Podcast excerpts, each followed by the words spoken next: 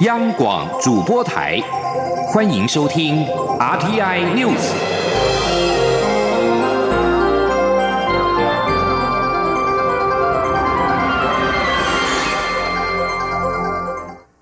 各位好，我是主播王玉伟，欢迎收听这节央广主播台提供给您的 RTI News 新闻。首先带您关注华航罢工事件。华航机师罢工进入第五天，昨天劳资双方二度协商失败之后，交通部次长王国才今天持续透过媒体向工会喊话。交通部会议室每天下午两点三十分开放，随时希望劳资双方能够坐下来谈，让罢工早日落幕。华航劳资二度座谈破局，原因在于机师在昨天的会议当中再度抛出多航段议题，而华航以无法负担成本为由拒绝。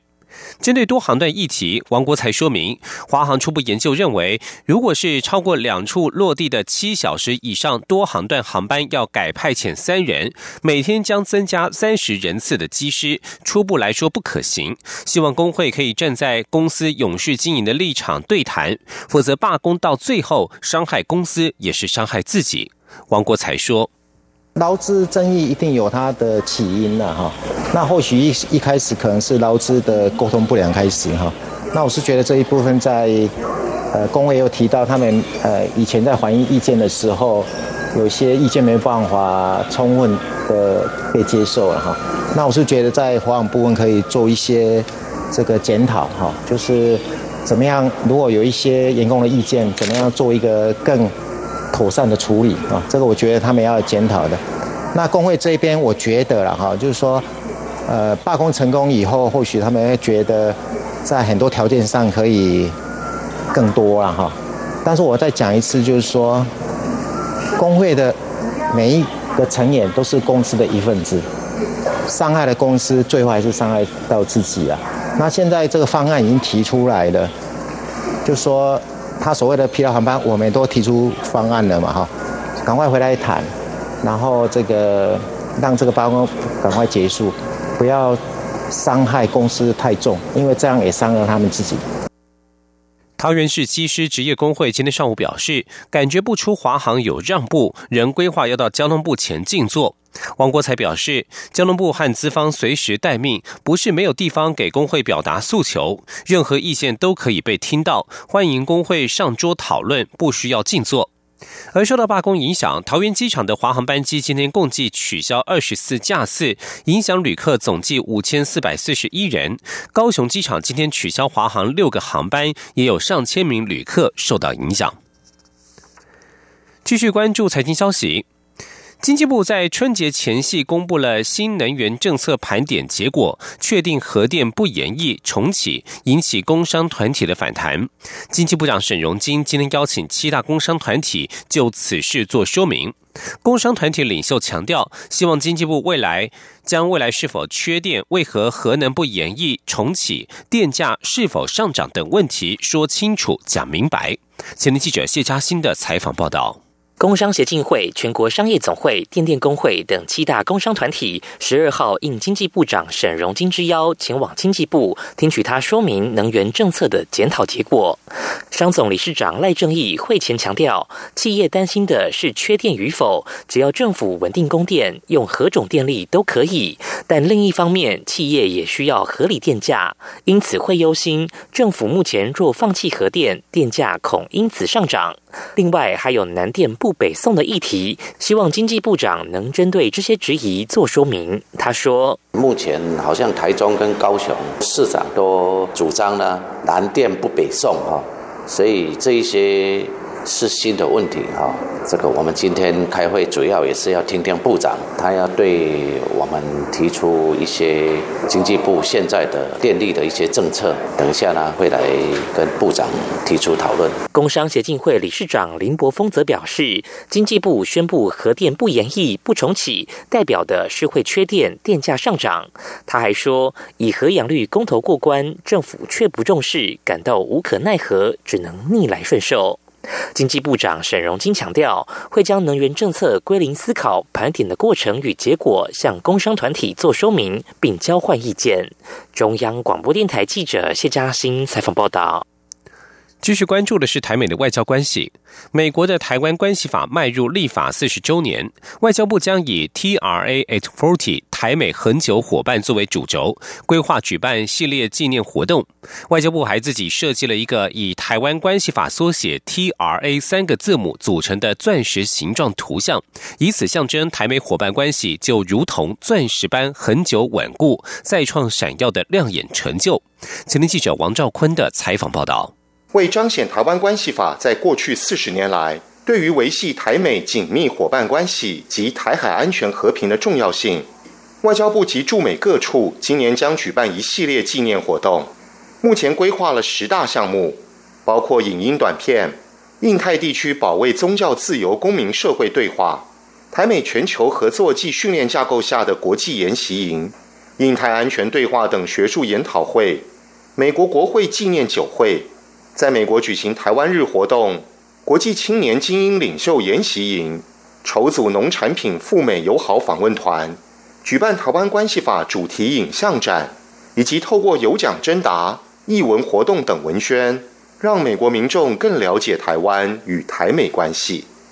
四月十号是台湾关系法生效日，届时是否会有美方高层官员或重量级国会议员访台？外交部北美司司长姚金祥表示，会尽量邀请行政部门资深官员来台，目前仍在努力，而国会议员方面也在积极运作中。他说：“希望能够有重量级的美国国会议员来参加。我想这这一方面，我们跟 AIT 台北办事处是有共同的目标，但是一样的情况是说，我们现在还不知道是有哪些重量级的国会议员能够前来参加。”上述十项纪念活动中的印太地区保卫宗教自由公民社会对话，预定三月在台北举办。姚金祥表示，此活动是要彰显台美共享价值，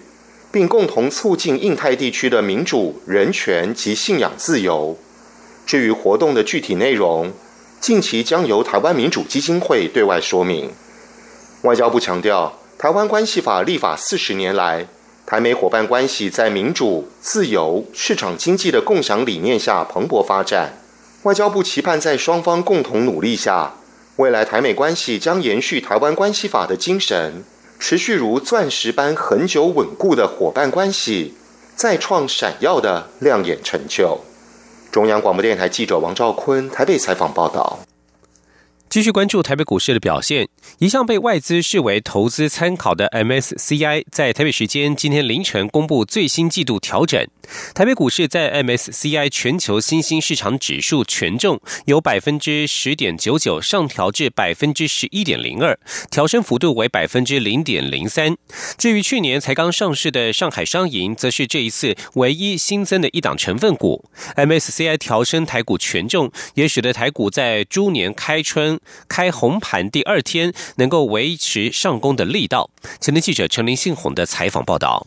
此次 MSCI 权重调整调升最多的国家为中国，权重增加了百分之零点二六，主要是因为中国新增的成分股高达十二档，其中还有红海集团旗下富士康工业互联网 A 股也被纳入。至于调降最多的国家为南韩，权重被下调百分之零点一二，其他国家的权重幅度变动不大。此次台湾在 MSCI 全球新兴市场指数的权重由原先的百分之十点九九上升至百分之十一点零二，调升幅度为百分之零点零三，并且新增一档成分股为上海商银。由于上海商银去年在台股上市后，证交所董事长许章尧就表示，上海商银市值超过新台币一千四百亿，也是台塑石化在二零零三年上市后十五年来台股上市。是规模最大的企业一定会有机会纳入 MSCI 指数成分股，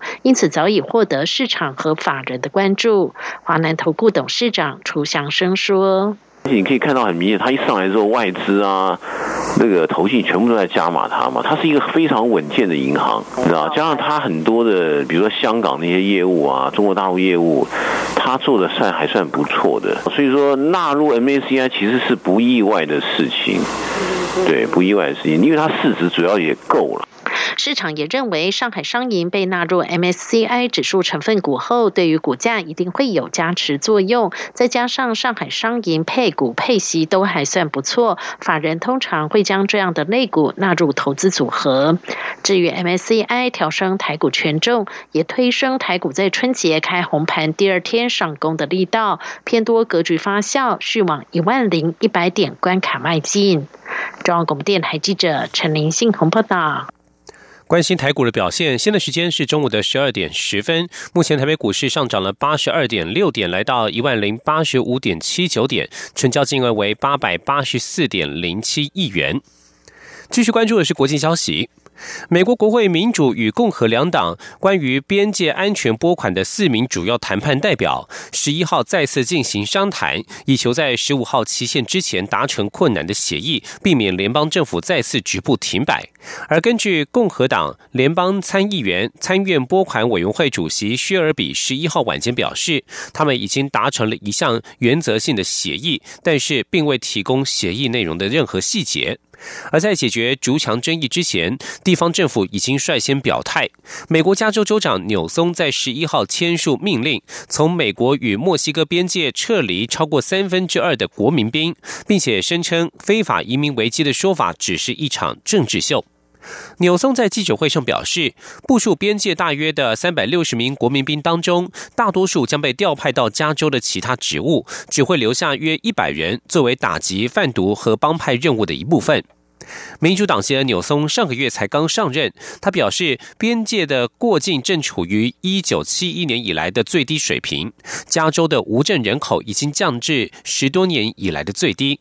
而新墨西哥州州长格里也在上个星期下令撤离了他的前任共和党籍州长应川普要求，在去年派赴边界的大多数国民兵。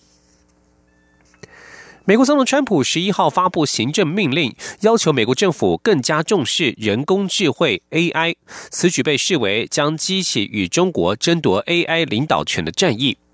这项行政命令。名为“美国人工智慧倡议”，要求当局投入联邦政府的所有资源来协助推动 AI 创新。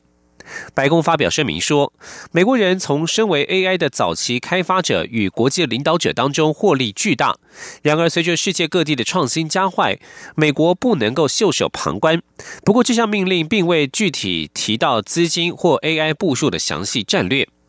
布鲁金斯研究所科技创新中心负责人威斯特表示，白宫这项行动来得及时，但是在缺乏明确资金下，将如何落实仍然未知。他认为，川普有时候提出的倡议听起来不错，但是没有什么实际的影响。威斯特表示，中国将在二零三零年以前投资一千五百亿美元，目标是在全球成为 AI 卓越超群的国家。重要的是，美国必须要跟上步伐，因为 AI 将为许多不同的部门带来转型。而根据美国之音的报道，一个市场研究机构最新发布的报告说，苹果手机在中国的出货量大跌了约五分之一。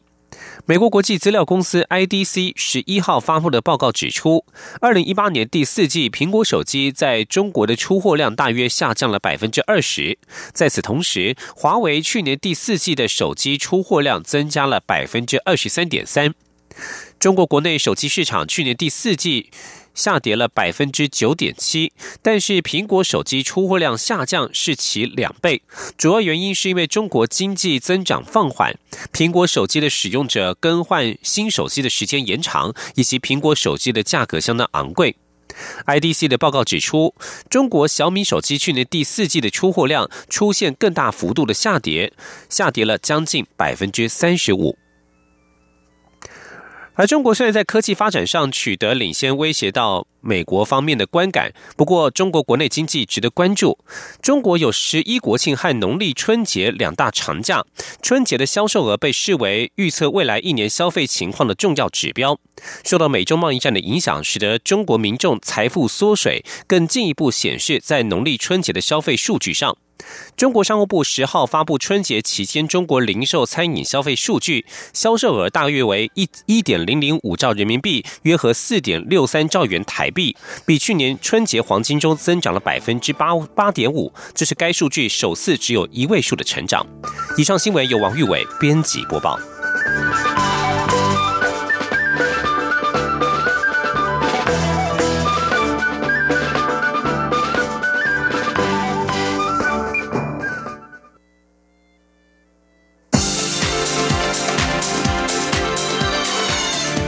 是中央广播电台台湾之音，欢迎继续收听新闻。欢迎继续收听新闻，我是陈怡君。为了迎战二零二零年大选，民进党在春节年假过后变阵型，战斗团队随即上工，并且经着手研议启动与社会的大对话。但是为了避免大对话流于形式，民进党严拟采取渐进式的对话模式。近期将会先邀请不同类别的团体到中常会，针对社会上关注的议题进行小对话，希望透过及时密切的方式与社会。深度互动与沟通，让六月份的大对话更能够贴近人民的需求。记者刘玉秋的报道。民进党主席卓荣泰日前曾抛出不排除提出新决议文，以应应二零二零年的新局势，并计划于今年六月立委初选提名后与社会进行大对话。而农历春节过后变阵型后的民进党已就战斗位置着手规划大对话的前置工作。为了不让六月启动的大对话流于形式，民进党计划采取渐进式的模式，先与社会进行小对话。目前由政策会草拟。邀请社会不同类别的团体到中常会、中指会报告，针对社会关注的议题交换意见，待六月再启动所谓的大对话。民进党副秘书长徐家清表示，民进党会采取不同的方式与社会进行对话，不拘泥形式议题。除了邀请社会团体到中常会交换意见外，也不排除由党部主动拜访各团体，达到对话的目的。不拘泥于什么样的形式。哦，而且而是一个比较具有弹性，然后能够随时因地跟呃各种各样的团体来进行沟通，哦，进行互动了交流的一个方法。哦，那我们会用我们党呃有现有的这个呃一些机制的过程，哦，或者是我们去参与某些这个活动，哦，那这些过程当中都可能有机会进行这个大对话。徐嘉欣强调，民进党会先从与各团体的各种交流互动，累积一些具体的意见，希望长达五个月的深度前置作业，有助于之后的大对话能做出更贴近人民需求的政策方向。中广电台记者刘秋采访报道。在国民党方面，由于参选二零二零年总统的前新北市长朱立伦将于十四号启程访问美国，他将参访戏谷新创生态圈，并且在史丹佛 FSI 国际学院发表演说，同时拜访 YouTube、Google、Facebook、特斯拉等十多间的新创公司。朱立伦今天表示，如果他正式取得国民党提名之后，有需要会再访问美东或是华府。朱立伦表示，选举的目的不是为了当选和个人政治目的，而是希望如果能担任公职，到底能够改变台湾什么，为下一代带来什么希望。他说，新经济是台湾重要的一部分，这次的戏骨之旅也希望找到带领台湾新经济的方向。另外，台北市长柯文哲则将在下个月访问美国，不过却传出了华府台湾同乡会不愿意接待。柯文哲今天受访时表示，同乡会没有来接触，他也认为不需要麻烦对方，或者是硬要动员。如果他们在当地举办参会，对方要来参加就参加。他常说要制造社会最大的和谐，而不是去搞破坏。记者欧阳梦平的报道。台北市长柯文哲三月将访问美国华府、纽约、波士顿及亚特兰大四个城市，但传出华府台湾同乡会因为不满柯文哲“两岸一家亲”、强盗说等有关两岸的言论，决定不接待。对此，柯文哲十二号上午受访时表示，对方没有和他们接触，他也认为不需要麻烦对方。如果他们自己有办参会，对方要来参加就参加。不必让同乡会办，也不必硬要动员。他说，在这个社会上是这样的，一定有有支持你、反对你的人嘛。所以我们才是说，我们要制造这个社会最大和谐嘛，而不是去那里搞破坏嘛。所以我态我态度就是说，那就不要不要说大家硬是要去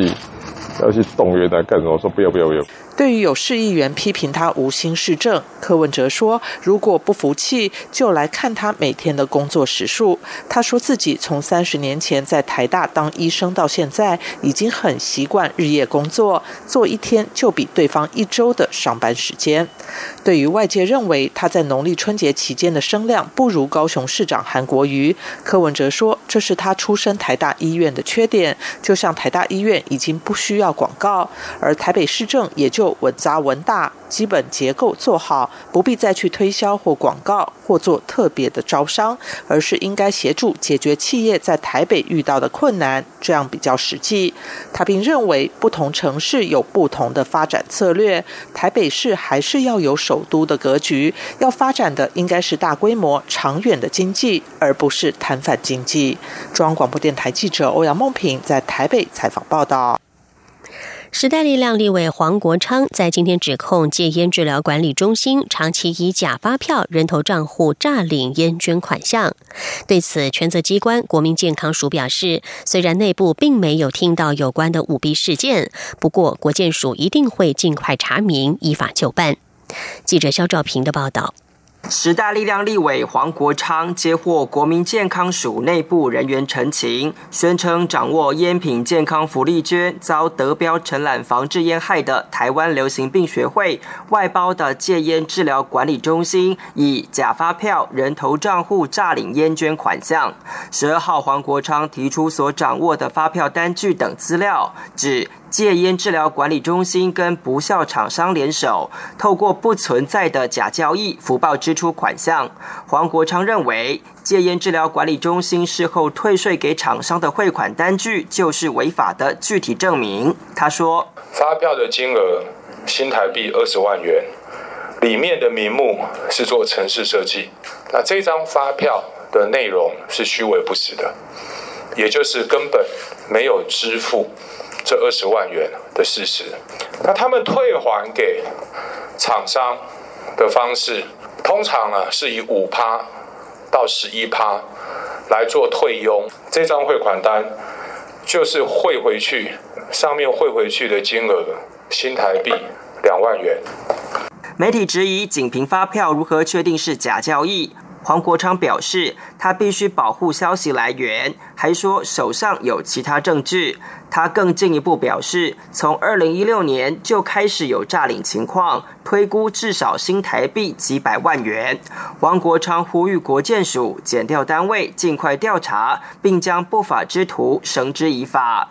国建署烟害防治组组长罗素英本想在记者会后向黄国昌说明，但由于媒体还在现场，记者会俨然成为黄国昌的质询场。罗素英坦言，立委指控烟治疗管理中心涉嫌舞弊情事，目前并没有听到相关回报。不过，国建署不仅会依法办理，也会就个案尽快查核。他说。委员提醒的这个部分，我们会仔细在每样的再去做审核哈。那确实这个十月份的部分，我们是还没有查核，那我们会尽快去安排实地查核跟做每一项的确认。那我想也让呃各界可以了解，其实这个部分我们会依法。罗素英强调，立委质疑的案件应该只是个案，国建署会查明清楚，如有属实，一定会依法处理。中央广播电台记者肖兆平。采访报道。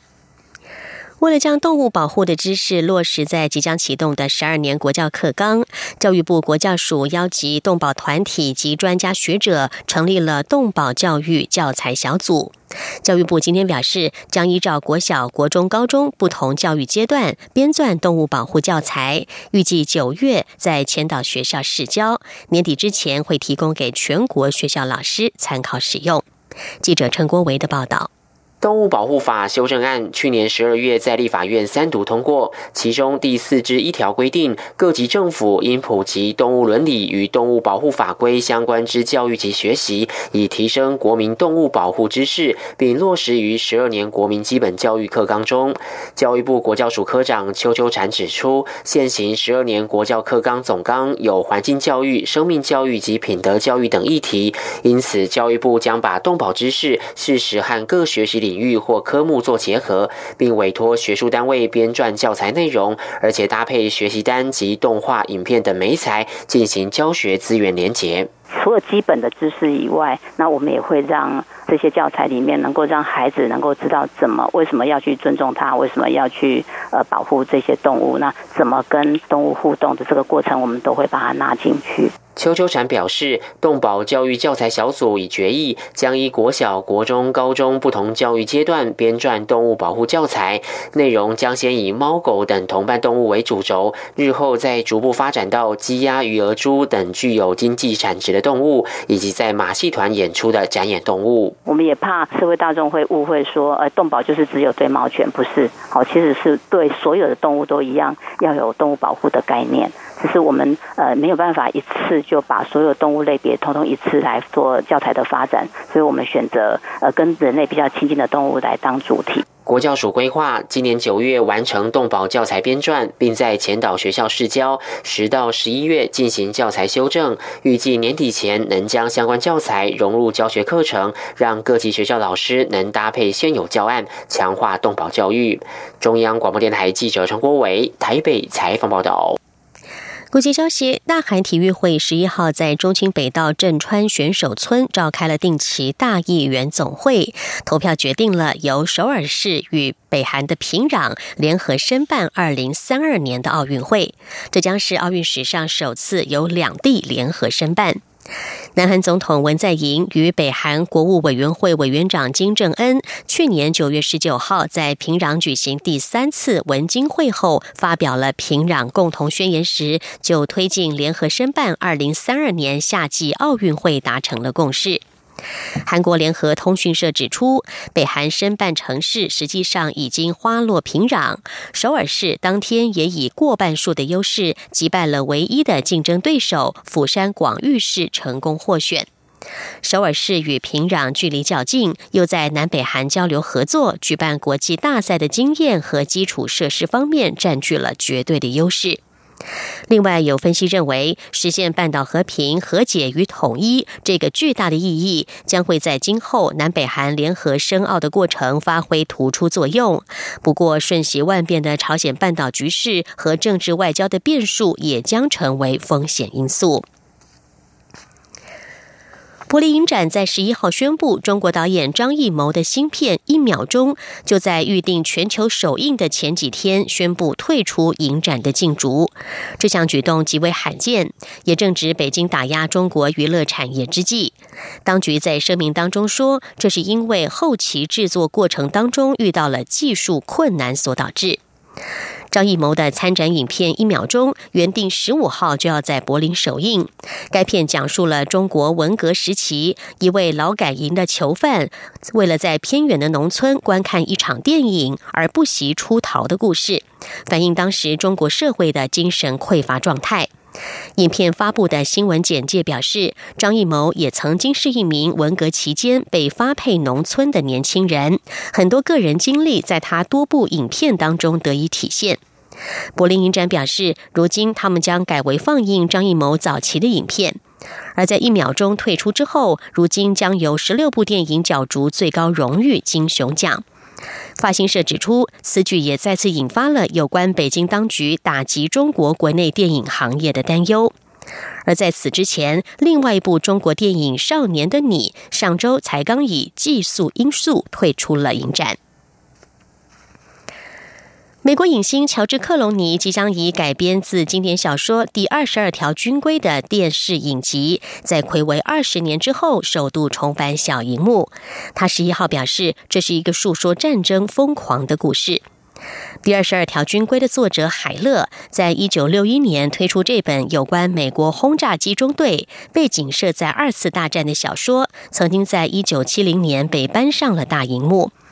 乔治·克隆尼在电视评论家协会的活动上表示，他一开始是排斥改编第二十二条军规这个点子。然而，编剧们的杰出工作释放了这些角色，让他们活灵活现，得以扩展海勒的故事，来嘲笑战争的繁文缛节和官僚主义以及战争的荒谬，因此吸引了他。乔治·克隆尼在首映会上告诉记者，他认为这个人在发笑，每个人都在日日夜夜为这些情况担忧，而这个故事只是反映出了他的疯狂。以上 T N News 由陈怡君编辑播报，谢谢收听，这里是中央广播电台台湾之音。